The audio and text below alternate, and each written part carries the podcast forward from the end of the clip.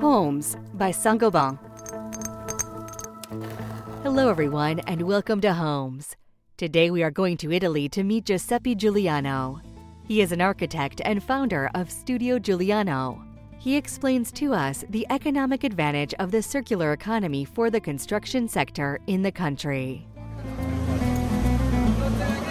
In Italy, we have uh, more than 45% of waste in total come from um, construction sector. It is uh, at the same time one the, the economic uh, sector that is impacting more than others on the natural resources, leading to a, a progressive impoverishment of raw materials. And so uh, I think this is the first problem that uh, currently uh, we are uh, facing in Italy. We have 30 million cubic meters of raw materials from caves. 30 million. We have 50 million tons of recovered materials from construction demolitions so high numbers. But we have just 10% of recycled material from construction demolitions. And this is the lowest rate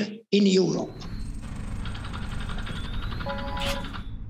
The construction sector is uh, using almost 40% of the total energy used, considering also that the circular economy applied to the construction sector is one of the most researched field with a very high number of publications. So the impact on the economy and the society of this sector is very broad. And considering the increasing cost of energy, transport, and the limited availability of natural resources and raw materials, circular economy is not only an environmental approach. Really, it is an economic advantage for the enterprise, communities, and citizens. So there are not doubts about economic advantages for all in terms of reduction of the costs for constructions,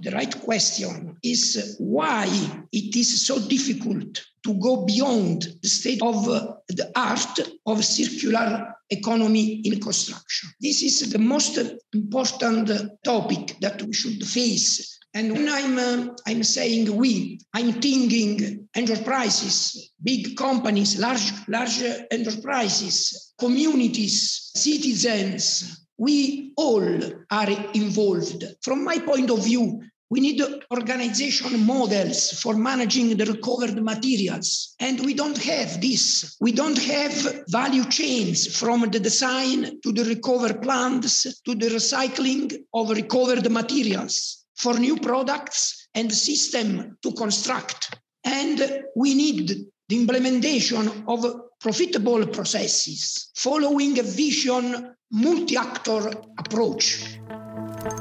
This is the end of this episode. Thanks to Giuseppe Giuliano for sharing his reflection on the circular economy in Italy with us. You can go to other episodes to better understand the local issues of homes.